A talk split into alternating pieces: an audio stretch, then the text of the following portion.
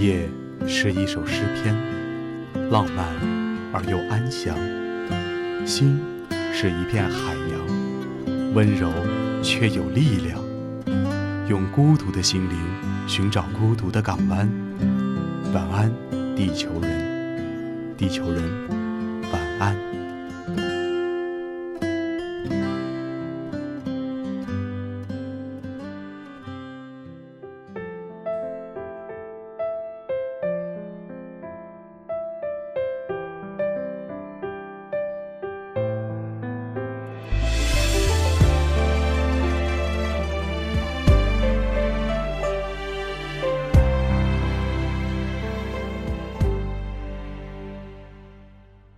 第一年的时候，我在同福客栈为人代笔写信，口碑很好，字也漂亮。我从信里看到了很多人的故事，有的看过就算了，可另一些占据了原本放着四书五经的位置。我让人把赚来的钱带回去，最多再有一年，我就骑着白马回来接你了。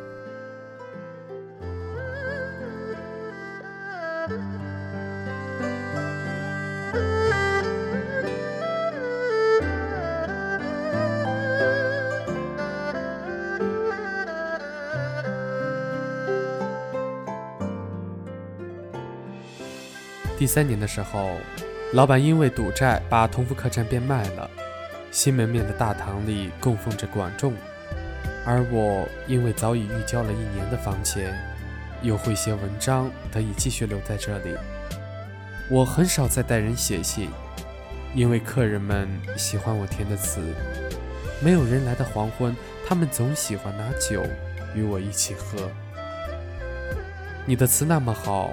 咋就没中过状元呢？李大人每逢醉酒便说：“今年主考若还是他，怎么也要给我个进士当当。”他算是这里的贵人了，贵人们都知书达理，通音律，所以他喜欢拿我新词回去鉴赏。再隔几日，世子们便开始传唱李大人的新作。这件事只有樱桃知道。那天，他扬起脸蛋儿说：“我和你媳妇谁漂亮？”我看见他脖里有块浅浅的浅红印，是李大人昨晚留下的。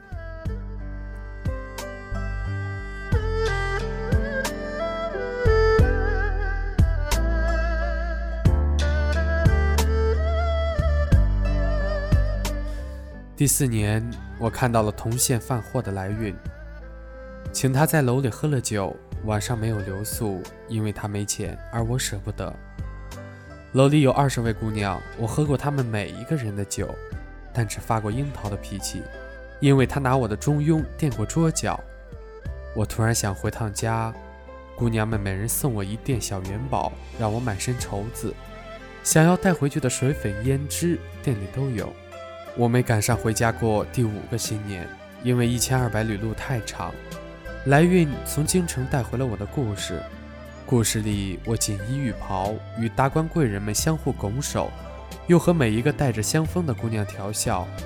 我在车马里见了读县学时最好的同窗，请他把银子给我媳妇送去，再捎一句一切安好。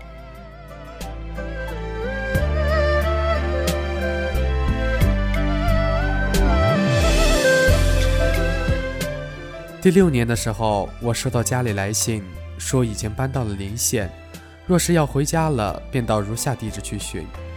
李大人已经不再鉴赏我的新词，因为那天有人笑他十三房妾，竟还写那般酸苦的情诗。今年我的词在京城的每一艘画舫里传唱，我每夜都与很多人喝酒，不再提读书的事，醉了便睡在樱桃的房里。第七年开始，我只能写半阙词，因为下半阙总会写成一个莫名其妙的地址。有人开始传言明月楼里写词的那人疯了，但姑娘们知道这不是真的，因为姑娘们从此只唱半首歌。樱桃说：“我陪你回家吧。”那时我便笑：“我家不是在你肚兜兜里吗？”第八年，我的眼力越来越好。谷雨时已经可以越过万重大山，山那边有一位小娘子，锦钗布裙，渡口桃花落了她满头。我喜欢抱着樱桃在楼顶瓦背上说看到的故事，说山那边有个小娘子，金钗布裙，与你一样眉梢似新柳。樱桃在房里看见自己叔生气的时候，我正好与南飞的雁一起经过她窗口，我以为我会要他跟我一起回去，可最终还是没有。一千二百里路太长了。待我停下时，身后便长出了红色的翅膀。樱桃从三楼探出半个身子俯瞰我，我问他：“你会原谅我那么自私，一个人走掉吗？”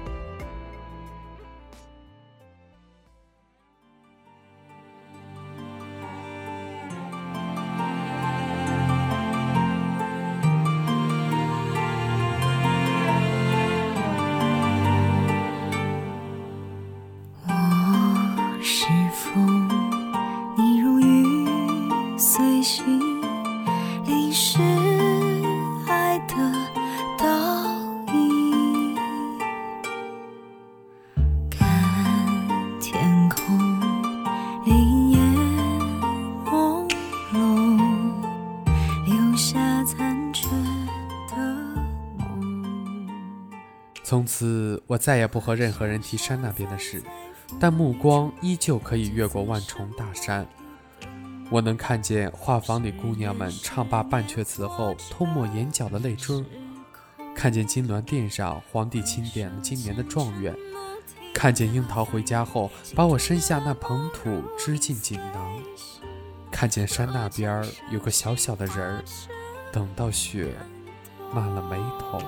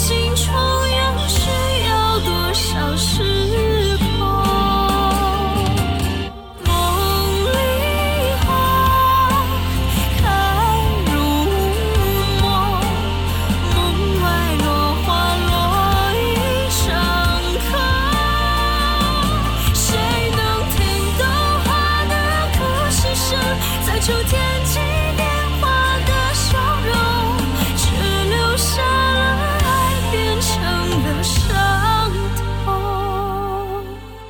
只留下了爱，变成了伤。